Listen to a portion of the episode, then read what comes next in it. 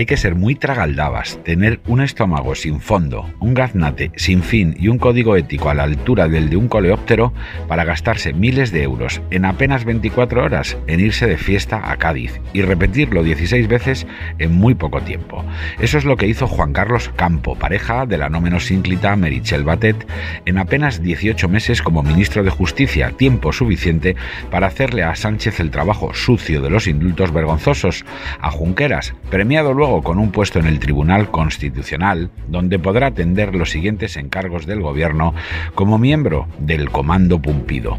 Campo tiene dos casas en Cádiz, una en la costa y otra en la capital, pero durante año y medio de incesantes viajes a su pueblo pasó gastos de desplazamiento, hospedaje y manutención al Ministerio de Justicia por un importe total de 286.000 euros con justificaciones tan indignantes como las que Sánchez utiliza cuando quiere ir a un mitin del PSOE o a un concierto con su mujer en el Falcon. La misma falta de escrúpulos que demostró impulsando los indultos a unos delincuentes, que según él mismo ni los merecían ni los pedían ni se arrepentían de nada, la aplicó para cargarle al ciudadano los lujos que se metía entre pecho y espalda cada vez que con cualquier excusa de medio pelo le apetecía descansar por todo lo alto en su pueblo. El listado de viajes en fechas cercanas al fin de semana y a periodos vacacionales es tan obsceno como la naturaleza de las tristes excusas para presentarlos como actos institucionales, salvo en un par de ocasiones en los que llegó a reconocer que simplemente se iba a su casa a descansar.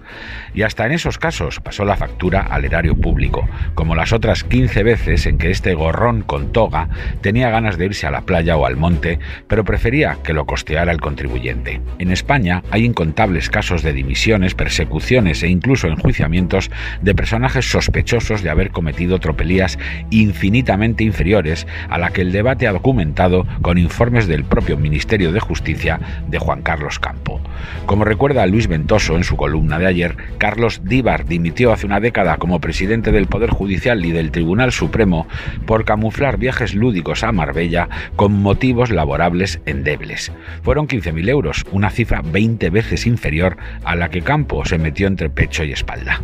Y en aquel momento, con toda la razón, el PSOE apretó hasta lograr la cabeza del magistrado. Lo mismo con los célebres 1.000 euros de Rita Barberá, con los trajes de Camps, con la multa a Enrique López por dar positivo y con tantos otros asuntos en los que la endémica doble vara de medir arrojaba a la hoguera a personas sin derecho a la defensa mientras silenciaba y silencia comportamientos tan escandalosos como el de este bombiván con toga.